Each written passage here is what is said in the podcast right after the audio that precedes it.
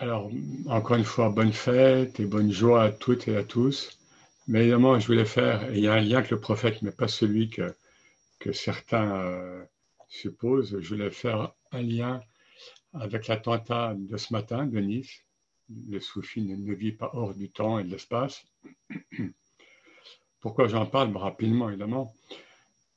Parce que si on ne comprend pas que, et ça c'est un enseignement du prophète, hein, on ne comprend pas que nous vivons actuellement euh, la fin d'un grand cycle, la fin d'un monde et non pas la fin du monde, on, eh bien, on peut être perdu en tant que musulman ou en tant que non-musulman. On, ne comprend pas ce qui se passe. Pourquoi tout d'un coup ce déchinement, les caricatures, oui, mais etc., etc. Donc, la fin d'un grand cycle, bon, la tradition hindoue euh, nous en parle depuis, euh, depuis trois millénaires, hein, trois quatre millénaires avec des textes très précis. Et le prophète Mohammed a, nous a donné aussi des enseignements très précis euh, sur cette période. Donc, tout ça pour dire que euh, schématiquement, et je ne suis pas seul à le dire, il y a aussi des gens hors du cadre islamique euh, qui le disent, nous, vivons une, il y a une mort avant une renaissance, évidemment. Toute mort entraîne, entraîne une renaissance. Euh, simplement, entre les deux, à l'échelle cosmique, hein, eh bien, il, peut y avoir, ou il y a souvent une période de chaos. Hein, c'est la fin d'un monde et l'avènement d'un monde nouveau, mais euh, la soudure entre les deux, parfois, peut euh, engendre des, des troubles divers. Hein, ça, peut être géologique, ça peut être euh, au niveau des humains, bien sûr, mais aussi d'autres, types d'énergie, d'autres types de, donc de créatures. Voilà. Et le prophète qui, nous réunit, donc ce soir, on a beaucoup parlé, comme je vous disais, euh, par rapport à tous ces gens qui, qui se réclament de Dieu, de Allah, de prophète et qui tuent voilà, le prophète parlait en termes précis d'aversion des valeurs, hein. en termes très très précis. Voilà, ce n'est pas le lieu de l'évoquer. Et il a renié, il n'a pas maudit, parce que je, l'ai dit hein, un, petit peu avant l'intervention du professeur de Nigril l'autre jour, le, prophète ne maudissait jamais, mais il a renié des gens qui voyaient se profiler à l'avenir euh, et qui allaient se réclamer donc de l'islam en commettant des actes. Euh, aberrants, barbares, euh, inhumains, etc. Il les, euh, il les voyait, les voyait venir, mais il ne pouvait. Ça, entre dans le, bon, dans le, dans le cycle cosmique et nous devons passer par là. Et vous voyez, nous avons des enseignements assez précis. Nous avons notamment plusieurs hadiths rapportés par l'imam Ali, en général, je me rappelle, et qui évoquent, dont un qui évoque physiquement également euh, les gens de Daesh. Euh, voilà, donc euh, c'est très précis. Donc ça veut dire quoi? Il ne faut pas s'étonner de ce qui se passe actuellement et de, ce qui touche l'islam, parce que cette connaissance que nous pouvons acquérir, qui, vient encore une fois d'autres traditions, surtout de la tradition hindoue et de l'islam et du prophète, parce que le Coran est très très allusive, vous savez, sur les fins de cycle, eh bien, elle nous permet donc de comprendre ce qui se passe, ce qui est en cours, hein, et donc de mieux situer les choses. Euh, évidemment, ça ne permet jamais, au, grand jamais, de justifier quelque acte terroriste qu'il soit, mais de le mettre dans son contexte. Hein, de le mettre dans son contexte pour mieux le comprendre, pour mieux le canaliser aussi, et aussi et surtout pour préserver son espace intérieur. Sinon, on se laisse happer par les nouvelles, vous savez, qui sont euh, immédiates, euh, etc. Voilà, c'est tout ce que je voulais dire euh, sur ça, mais puisque le prophète a beaucoup parlé de cette période, en termes parfois précis, je voulais le mentionner. Alors, restons avec lui, mais en termes évidemment plus positifs, plus, plus, plus lumineux, euh, ce, je sais que tout le monde, bon, peut-être n'a pas assisté à la conférence du professeur Denis Grill euh, donc il y a quelques jours, mais je, vais repartir un petit peu là-dessus pour, pour, aller sur euh, les modes de présence spirituelle du prophète.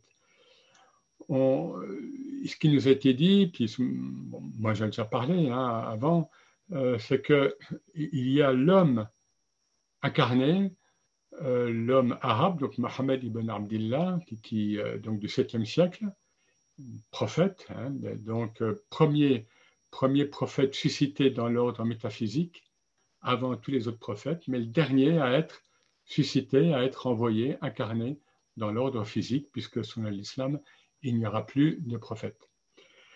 Euh, et donc, il y a cet homme-là, mais il y a une réalité métaphysique qu'on appelle la Hakika Mohammediya, la réalité mohammedienne, qui, encore une fois, en chasse, qui englobe, qui illumine euh, euh, cet être physique que nous connaissons par des descriptions, etc.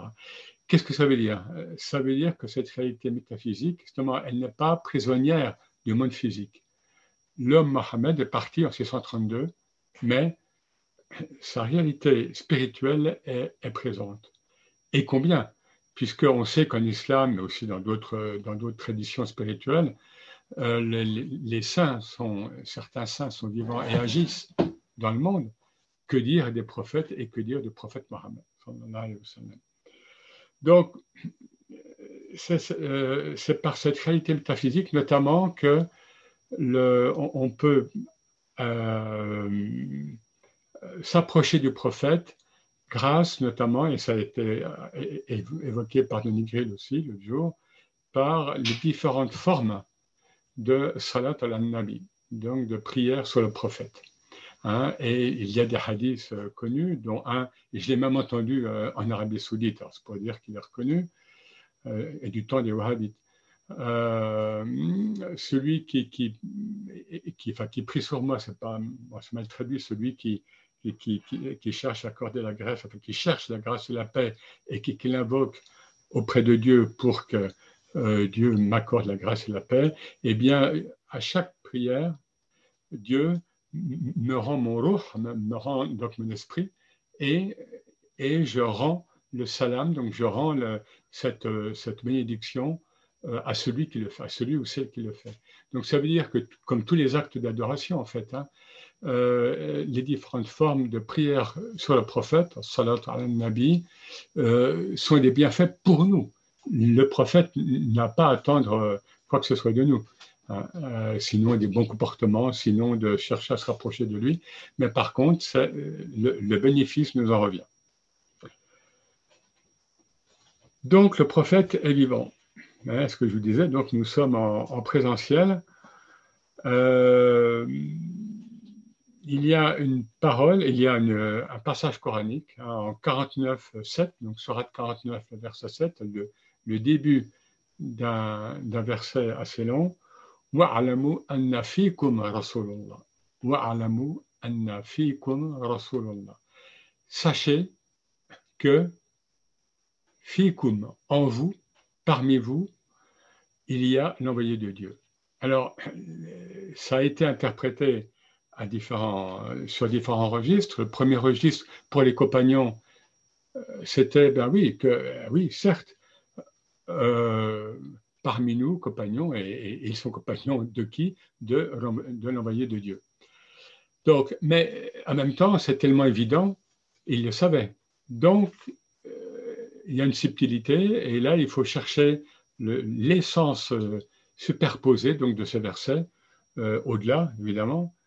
alors, sachez que l'envoyé de Dieu, même quand il, quittera cette terre en 632, eh bien, il sera toujours parmi vous, dans toutes les générations de musulmans et de musulmans. C'est un sens. Sachez que lorsque vous faites une séance de zikr, eh bien, ce qui est appelé la hadara, la présence, en fait, ce n'est pas la présence de Dieu, parce que présent, euh, Dieu, pardon, Dieu est présent partout, c'est hadarat al-rasoul, c'est la présence du prophète, de l'envoyé de Dieu. Et lorsqu'on fait un cercle de zikr, de zikr en cercle, le prophète est au milieu. Et je dirais presque au-delà, enfin encore plus subtilement, sachez que en vous, il y a l'envoyé de Dieu. Ça veut dire que, ça veut dire que chacune, chacun a en, germe, en germe la présence mohammedienne. Et là, il faut oser. Il faut oser euh, au moins euh, accepter cette, présence ou, l'évaluer ou la. Et évidemment, bon, on va dire oui, mais quand, comment, euh, bon, moi je vois pas le prophète, etc. Prendre conscience, hein, conscience soufie, voilà, le, le tasawwuf, le soufisme, c'est une question de conscience.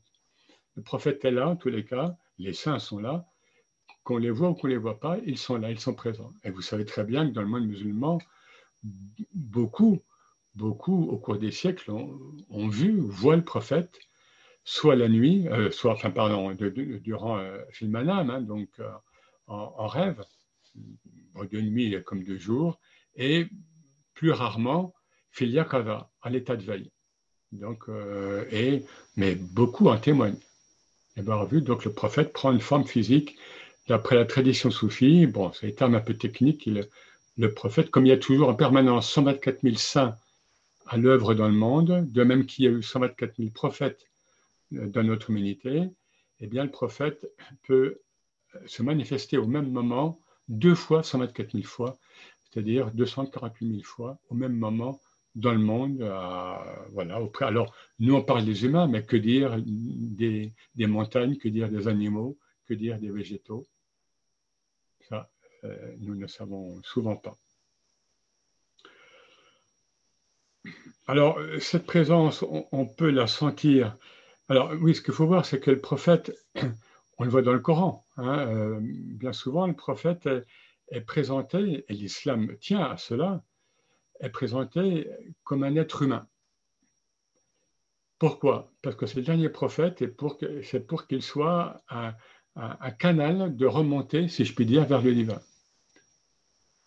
Si le prophète Mohammed euh, nous, apparaissait ou nous était présenté dans le Coran ou dans sa vie comme quelqu'un de, d'exemplaire, mais de trop, euh, de trop mystérieux, un être, eh bien, il ne serait pas imitable. Or, précisément, la sunna, ce qu'on appelle la sunna, c'est l'imitation du prophète c'est l'imitation du prophète.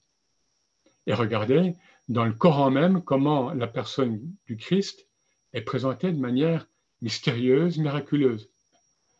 Non pas que, que, que non pas que, Jésus ne puisse être un modèle d'imitation pour les musulmans, bien sûr que si, il l'a aussi, mais c'est le prophète Mohammed qui a cette jam'aya, cette, cette euh, capacité de synthèse euh, spirituel et qui englobe tous les types prophétiques qui l'ont précédé dans, dans l'histoire. Donc, il, s'est fait très, très, humain, y compris avec les problèmes de couple qu'il y a eu. Hein. Donc, euh, Denis Grill en a parlé aussi, y compris avec euh, lorsque son, un de ses fils est mort, on, il l'enterre et il pleure. Et le compagnon demande même, même toi, prophète, tu pleures. Voilà, donc le prophète est un humain. Et c'est précisément pour, parce que nous avons en nous cet être mohammedien. Et on peut, dans certaines circonstances de la vie, dans des retraites spirituelles, dans, des, états de conscience particuliers, on peut éprouver cela. On peut éprouver, je dis on peut, hein, au sens, c'est une possibilité, euh, on peut éprouver que le, que le prophète est en nous, et nous, par notre petit ego, on, voit ça. On voit que le prophète est en toi. Mais alors, et moi qui suis-je? Ah, bah, précisément, c'est la différence entre le petit moi, le nafs, l'ego, hein, et, et, la, et le, comment dire, et l'âme esprit, le ruh, et qui est, travaillé. Et c'est ce que les, euh, c'est ce que les, ce que les, pardon, c'est ce que les hindous distinguent entre le, entre l'atma et le, euh, va dire, la présence immédiate, quoi, disons, donc, donc de l'ego. Donc, présence euh, qui nous fait d'abord comprendre que si nous restons dans notre petit moi, eh bien, nous sommes dans l'illusion. du Wahm. Nous sommes dans l'illusion que euh, je suis un être autonome euh, et que même si je suis croyant, bon, je sais qu'il y a un Dieu unique quelque part qui, qui, qui existe, je sais qu'il y a eu des prophètes, je sais qu'il y a le prophète Mohammed qui est mort en 632 et comme vous le savez, bon, malheureusement, bon, pour certains musulmans, le prophète, c'est un facteur, puisque Risala, c'est une lettre hein, en arabe moderne, mais c'est aussi euh, la mission prophétique, toute mission prophétique. Et malheureusement, certains musulmans, et vous voyez de qui je parle, euh, eh bien, euh, considèrent le prophète Mohammed comme celui qui est venu sur terre délivrer son message, et puis il est mort, et puis merci, au revoir, salam. Et non, non, c'est pas ça. Le prophète, il est là. Donc, voilà, ben, je crois que je vais m'arrêter là. C'est simplement dire encore que, donc, n'oubliez jamais ce verset 49, je l'ai 7, hein, sachez qu'en vous, il y a l'envoyé de Dieu. Alors, il n'y a plus, a de rasoul au niveau théologique, il n'y a plus d'envoyé euh, de prophète au niveau théologique. Bon, Ibn Arabi distingue hein, deux types de prophéties, mais on ne va pas rentrer dans ces détails, mais la présence prophétique et la présence mohammedienne, elle est toujours là dans le monde à l'œuvre. Sinon, que serait le monde euh, euh, pire? Puisque le, monde doit passer par ces alternances de ténèbres et lumière. Pour, ben ça, c'est l'objet, ça, c'est tout l'objet de la dualité. Dans ce monde, il n'y a pas de lumière sans ténèbres dans les mondes subtils, heureusement, c'est différent. Donc, les, moyens, bon, là, je ne parle pas de méthode, mais enfin, c'est un, petit peu ça, justement, parce que je sais que c'est euh, quelque chose qui, est, et qui, nous travaille tous. Il y a des centaines, au moins, au moins, de formes de prière sur le prophète. Certaines, et là, euh, euh, nous pouvons parler d'expérience pour certains. Certains guérissent de ceci, de cela. D'autres agissent plus au niveau physique, d'autres plus, au niveau psychique, d'autres au niveau euh, plus cosmique, d'autres au niveau, etc. D'autres ont, des compétences, si je puis dire, très, très précises. je ne vais pas entrer dans ce détail. Euh, on pourra peut-être faire un séminaire d'ailleurs dessus, hein, puisqu'elles sont efficaces. Pourquoi? Parce que le prophète est présent. La réalité mohammedienne, c'est la réalité incarnée immédiatement après la réalité divine. L'imam Abdelkader, par exemple, va très loin hein, sur cette proximité entre la, réalité divine, évidemment, hein, ça, c'est le divin, et immédiatement, la première diffraction de la lumière divine, c'est la lumière mohammedienne. Donc, euh, voilà, nous avons ces moyens pour, nous rapprocher. Et puis, vous savez, lorsque des. Alors, souvent, on nous dit, mais oui, mais euh, comment trouver un maître ou nous n'avons pas de maître, etc. Les anciens, lorsqu'ils avaient eu un maître qui, était mort, ou lorsque, lorsqu'il n'y a pas encore de maître, on le voit dans, donc dans l'histoire du soufisme et de l'islam, l'enseignement des maîtres, c'était pratiquer intensivement la prière sur, sur le prophète. La, la, une des formules la plus connues, c'est Salat al-Ummiya. Hein, Allahumma salli ala sayyidina Muhammad abdika wa rasulika nabil ummi wa ala alika wa ashabika wa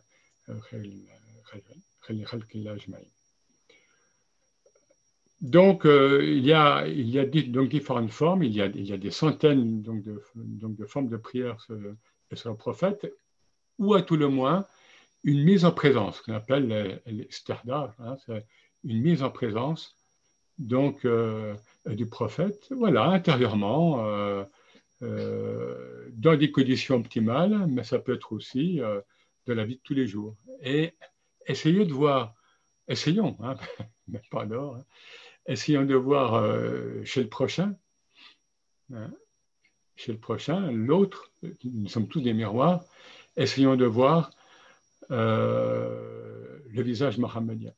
Hein, l'être mohammedien?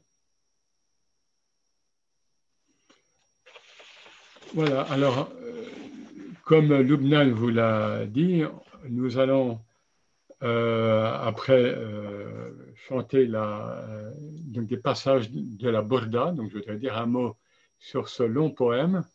Ce poème a été composé, mais je dirais plutôt inspiré par un soufi qui s'appelait El Boussiri, on dit parfois El Boussiri, mais a priori c'est plutôt El Boussiri, qui est mort en Alexandrie, il, a, il, y a une mosquée à euh, Alexandrie, près de la mer.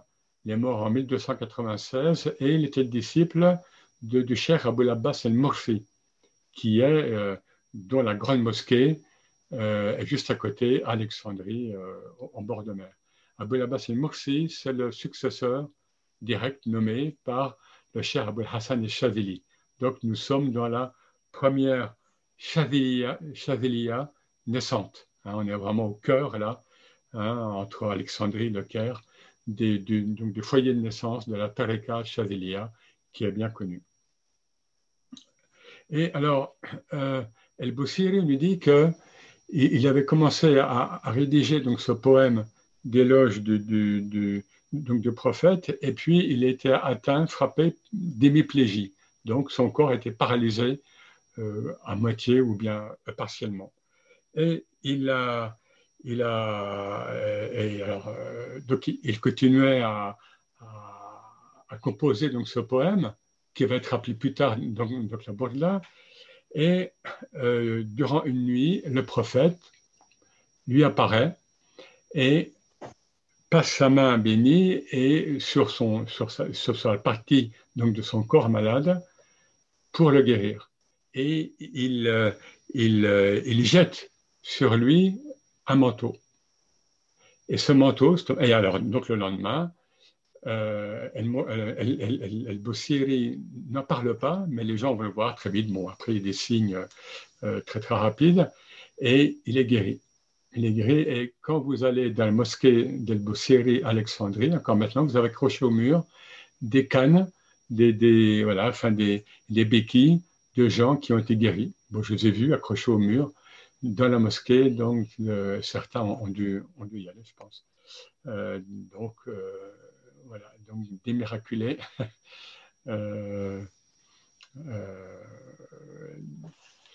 dont on a donc des, témoignages directs et, des effets directs dans cette mosquée. Alors, pourquoi la borda? Donc la borda, c'est un, manteau, c'est une cape qui était, qui faite euh, chez les anciens arabes pour se protéger du bard, du froid. Borda, bard. Euh, alors, l'épisode principal, disons, pour, pour, pour, pour, euh, pour faire le lien avec l'histoire, c'est avec un poète contemporain du prophète, Ka'ab ibn Zoher, qui est mort en 645, donc quelques années après, après le prophète, et qui, dont le frère avait été rejoindre les musulmans à Médine et, était entré en islam. Et Kaab, comme beaucoup de poètes, euh, euh, n'acceptait pas l'islam. Euh, et donc, il écrit des poèmes injurieux, injurieux contre l'islam. Bon, et puis, il change, il change et il se convertit au sens premier, il se retourne en lui-même, hein, et il va, euh, il va rejoindre donc, son frère et il va rejoindre Médine et le prophète. Et à, l'issue d'une prière euh, que le prophète guide, euh, il, se dévoile devant lui. Il dit Je suis Kab qui écrit des poèmes d'injures. À, ce moment-là, des compagnons, tout de suite, veulent s'en prendre à lui et le, prophète, de dire évidemment Non, laissez-le. Il l'écoute, il y a un dialogue et Kab là fait, fait fait allégeance au prophète et, à l'islam. Et à ce moment-là, le prophète qui avait une bourda, qui avait une cape sur, sur ses épaules, l'en revêt. Il l'en revêt et bien sûr, Kab a gardé cette cape. Cette cape qui, qui, qui, s'est transmise au cours des siècles et, qu'on peut voir, enfin, on ne peut plus la voir, mais moi je l'ai vue euh, au palais de Topkapi, donc au musée. Il y a une trentaine d'années, on pouvait encore la voir. Maintenant, elle est enchâssée dans un, voilà, un, coffre en or, euh, on ne peut plus l'avoir directement. Voilà, donc ça c'est la Borda, et ce vers, ce, long poème que, que, nous allons chanter, enfin qui, va être chanté, a été appelé donc la Borda en, en, témoignage de cet épisode miraculeux, mais très beau, hein, cet homme paralysé, mais qui continue, en pleurant, il le dit, hein, à écrire des vers donc d'éloge du prophète. C'est du très bel arabe. C'est de, l'arabe ancien, de type euh, archaïque un petit peu, alors que le Boussiri est du 13e. Donc très classique, très, très, très beau, et c'est très célèbre dans le monde, hein, musulman en tous les cas. Et euh, voilà, et donc euh, ce poème, qui, qui, a un autre nom, mais son nom réel, c'est Al-Burda, il était, était appelé ainsi parce que la main du prophète et, le manteau, donc projeté sur la partie malade du corps de ce soufi d'Alexandrie, euh, l'ont guéri. Voilà. Eh bien, écoutez, bonne soirée. Nous continuons maintenant dans le chant et le zikr. Euh, donc, de célébrer le prophète et euh, bonne soirée à toutes et à tous.